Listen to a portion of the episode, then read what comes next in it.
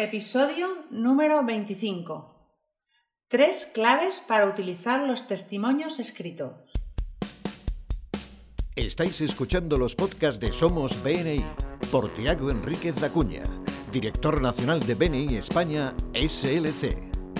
En cada podcast, Tiago nos dará consejos y trucos para que puedas sacar el máximo provecho a tu participación en BNI. No dejes de estar conectado. Sigue cada uno de nuestros podcasts que te ayudarán a ser un experto en networking. Muchas gracias por escucharnos. Buenos días, Tiago. Hola, buenos días, Alejandra. Me alegro poder estar hoy aquí grabando un nuevo podcast para poder ayudar a los miembros a generar más negocio en cada uno de sus grupos. Y me gustaría que me dijeras dónde estás hoy. Pues yo estoy en Barcelona, en la Oficina Nacional, preparando un próximo viaje a Irlanda donde tendremos una reunión muy importante para el futuro en Beni España. Así que aquí liado, pero, pero súper contento de estar aquí hoy en el webinar. Pues vamos a comenzar con el tema de hoy y me gustaría que me digas qué tema compartirás con nosotros. Bueno, yo hoy voy a hablar de tres claves para una de las cosas más importantes de Beni, que son los testimonios. Los testimonios son, además de una de las tradiciones de BNI, son también uno de los puntos más importantes y también a la vez más olvidados de nuestra reunión. Y así que la pregunta que quiero haceros hoy es, ¿cómo uso esos testimonios cuando los tengo? Así que de eso quiero hablar hoy. Nosotros sabemos lo poderoso que puede ser tener esta herramienta de testimonios cuando se trata de construir credibilidad y generar nuevos negocios. Pero también es muy importante saber cómo utilizar con éxito los testimonios y cómo pedirlos. Y hay tres claves para usar con éxito los testimonios escritos y eso, bueno, de eso me gustaría hablar hoy. Así que vamos a ver las, herramientas. ¿De acuerdo? De acuerdo, comencemos. Muy bien. Bueno, la primera es que hay que pedir testimonios en cada oportunidad, siempre. No hay que tener vergüenza. La segunda es que debemos de guiar el contenido de los testimonios no necesariamente escribirlos, sino guiar el contenido y ayudar a entrenar y, por supuesto, a guiar la dirección en la que van los, los testimonios que nos puedan dar. Y la tercera, la tercera herramienta es que debemos a menudo de actualizar nuestros testimonios. Así que hablamos de la primera.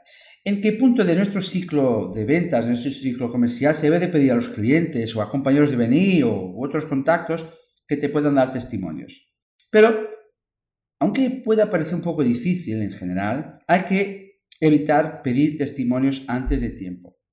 Hay que asegurar que tenemos la confianza y la credibilidad de la otra persona antes de pedir. Ahora, esto puede ser antes o después de que se cierre una venta o un proyecto, pero dependiendo del tipo de cliente que tienes, del producto o servicio, después de que se haya establecido una buena relación, como decimos en Beni, la relación eh, de significativa de largo plazo, de confianza, entonces cuando se ha establecido esta relación, ahí debemos de pedirlo. Así que digamos que eh, vamos a imaginar que ya ha pasado un mes después de que finaliza el proyecto que has llevado con el cliente o de vender tu producto. Te llamas al cliente para preguntar cómo van las cosas y antes que termine el cliente te dice que están muy contentos con los resultados y que su negocio es, es mejor debido a lo que habéis hecho con ellos. Así ahí tenéis como que un detector de testimonios y eso hace como un pito una alarma. Y en ese momento es el momento adecuado para lanzarte. Y ahí podrías preguntar, bueno, sería de gran ayuda para mí que la gente sepa sobre lo que hago. Así que estarías dispuesto, cuando ahora te parezca adecuado, a poder compartir con los demás un testimonio al final de este proyecto. Y pues si ellos están contentos, y se fían de ti, van a decir que sí que están encantados de hacerlo. Y entonces, el siguiente paso es de más o menos pues encauzarles y enseñarles cómo pueden hacer, eh, cómo pueden plantearse el testimonio que te van a dar en función de lo que más necesites. Y ahí les puedes pedir que digan por qué te eligieron para hacer el, trabajo y cómo se han beneficiado eh, de tus productos o servicios, cómo les ha solucionado un problema que tenían y que otra gente eh, debería de saber sobre tu negocio y, qué es lo que más puede preocupar a esa gente acerca de usar un negocio como el tuyo. Y es importante que les pidas que aborden estas cuestiones. No tengas miedo de ofrecer sugerencias. Eso es muy importante. Que no haya miedo de darles sugerencias. porque de verdad lo que ellos puedan decir de nosotros nos puede ayudar mucho, pero solo si va encauzado con lo que, es nuestra estrategia comercial. Por eso, no hay que tener miedo de dar sugerencias. Em, esto puede facilitar al cliente el hecho de que le, más o menos le encausemos para que escriba o que diga alguna cosa de manera más apropiada para nosotros y ahí produciremos resultados mucho más valiosos para nuestra empresa. Por ejemplo, a mí me piden a menudo que yo pueda, eh, que yo pueda dar un testimonio sobre cómo ha ido una relación con un cliente y yo mm, siempre le pregunto, ¿qué te gustaría que yo hablara? ¿Cómo me gustaría que lo plantearas? Y esto incluso a la vez puede producir mucha más relación, puede profundizar mucho más mi relación con esa persona. Y, a ti, Alejandra, ¿qué te parece? ¿También a menudo te piden testimonios o sueles pedirles? Eh, sí, yo te voy a contar un ejemplo, Teo, que justamente me ha pasado esta semana. Ha coincidido que he pasado una referencia de, de una amiga mía que necesitaba los servicios de un profesional de mi grupo, que es la óptica de mi grupo, de Asun Oliver. Y mi amiga me encontré el fin de semana con ella y me dijo que estaba encantada porque atendió muy bien a su hijo, que le ayudó a resolver el problema, que ahora el niño estaba muchísimo mejor de la vista. Y entonces yo misma le pedí un testimonio para mi compañera. No sé si esto también tú lo ves bien o no. Sí, sí, esto va muy bien. Todo lo que sean buenas experiencias que tengamos con terceros, que tengamos con, compañeros nuestros de BNI u otros, son eh, momentos fantásticos para que pues podamos eh, dar ese testimonio. Y el testimonio incluso debemos de incluir siempre una parte de historia, porque es mucho más fácil para, un tercero, a quien de verdad se dirige el testimonio, eh, que pueda captar o comprender qué ha pasado entre nosotros y entre nuestros clientes. Así que eh, lo importante es que puedas ajustarlo a tu estilo. Algo que dirías eh, si tú, pues, pudieras utilizar una terminología que fuera la tuya, pero que pudiera explicar lo que ha pasado con eh, tu cliente o tu proveedor, bueno, con la persona a quien tú puedas estar dando tu testimonio. Y por eso no hay nada malo en guiar un testimonio. Simplemente pide a la persona que sea honesta y diles que si lo que tú pones no se ajusta a lo que él pensaba poner, entonces que lo replantee, que pueda escribirse de otra forma, que pueda decir de otra forma, que se sienta más cómodo. No hay malo en eso y eso te ayudas a él y te ayudas a ti misma. Mira, yo te comento una cosa. A mí, por ejemplo, pedir un testimonio para mi, para mi compañera me fue súper fácil. Incluso guié a mi amiga porque me dice, ¿qué quieres que ponga? Entonces, claro, la guié y le dije, mira, me gustaría que pongas esto, lo, lo mismo que me contaste tú y cómo te benefició, porque así yo puedo seguir ayudando a mi compañera a conseguir más referencias. Pero pedir referencias para otros es muy fácil. Lo que a mí me cuesta es pedir referencias para mí mismo y decirle lo que tengo que escribir. Me parece un poco incómodo. Sí, eso es verdad, pero piensa en la otra persona. Si tú sales de ti, y como suelen decir los, los ingleses, tú, tú vas a vestir sus pantalones, ¿no? Por decir, es decir, si, tú te, te, ubicas en la manera como la otra persona está comprendiendo esta oportunidad, la verdad es que puede ser de muchísima ayuda que tú le digas exactamente cómo quieres que lo plantee. Y por eso es que si, si lo haces, has hecho mucho por ellos. Puede que te parezca que te estás autorreferenciando y echándote flores a ti mismo. Por eso es muy importante que, que abandones. Piensa como si fuera otra persona. A él le vendrá mucho mejor que tú le puedas ayudar a plantear la manera como hay que comunicar. Pues voy a intentar ponerlo en práctica, a ver qué tal se me da. Vale, entonces yo, para que podáis estructurar más o menos un testimonio, yo os voy a dar, para terminar, tres fases de, de construir o exponer un testimonio. Primera parte, explicar cómo surgió la oportunidad o la necesidad de que necesitaras del, servicio de la persona sobre la cual vas a pasar el testimonio. Entonces debes decir, bueno, mi empresa estaba creciendo mucho, he tenido un problema en mi familia, he tenido un desafío personal, em, pues tenía un problema de salud. Bueno, ¿qué fue lo que pasó para que necesitarais el servicio de un tercero?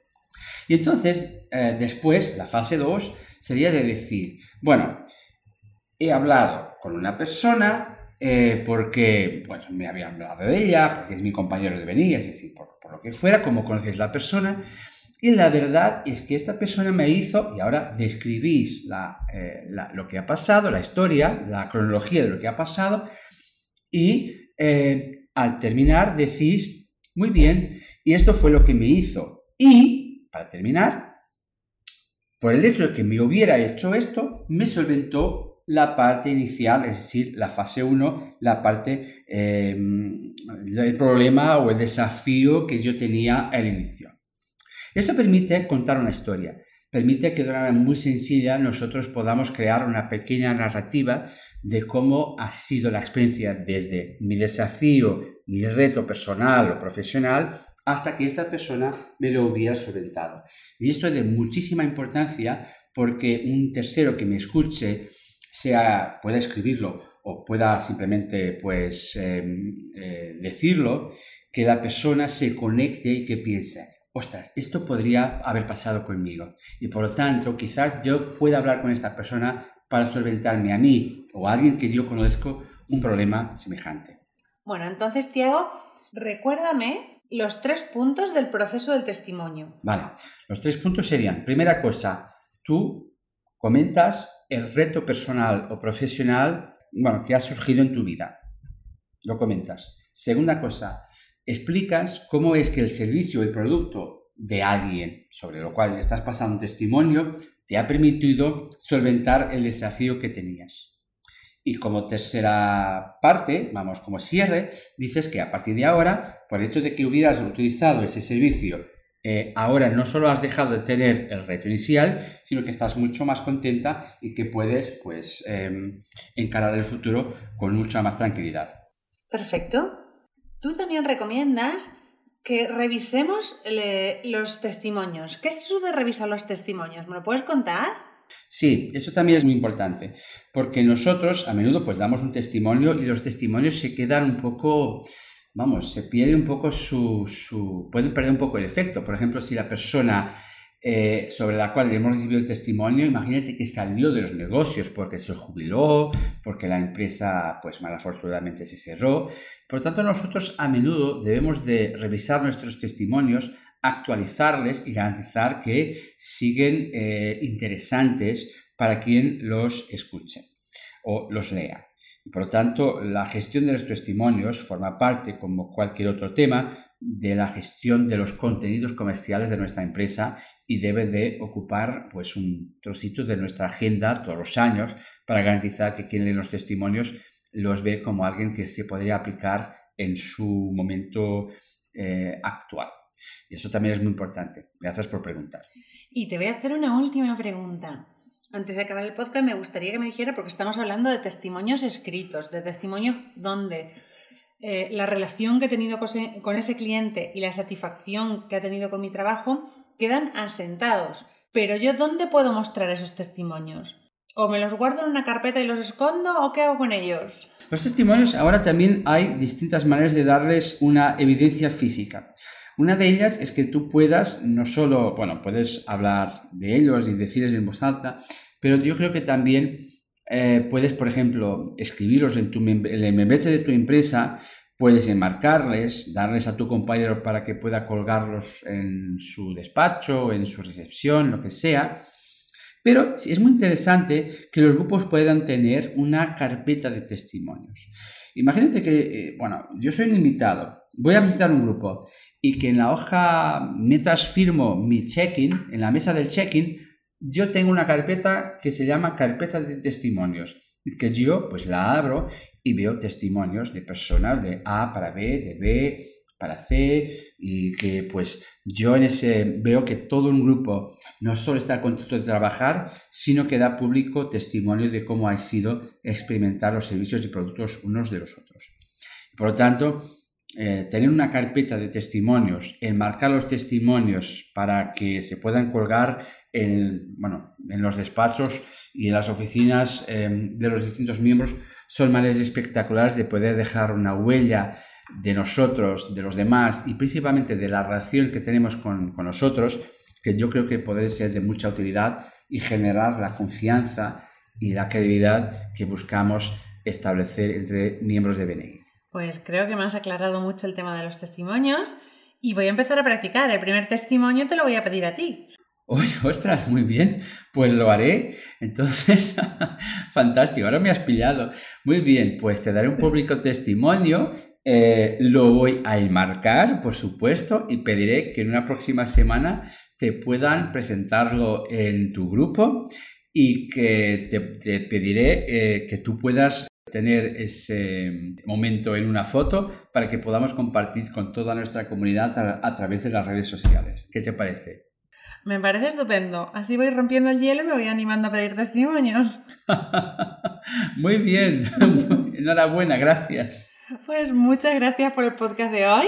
Eh, ya ves que por lo menos has conseguido que yo pida un testimonio ya y nos despedimos hasta el próximo podcast. Y estaré encantado de dártelo y es eso, no hay que tener vergüenza, hay que pedir porque seguro, como es tu caso, que lo merecéis. Muchas gracias por escucharnos. Este podcast está apoyado por Infomate.com, empresa especializada en diseño web, tiendas online y marketing digital.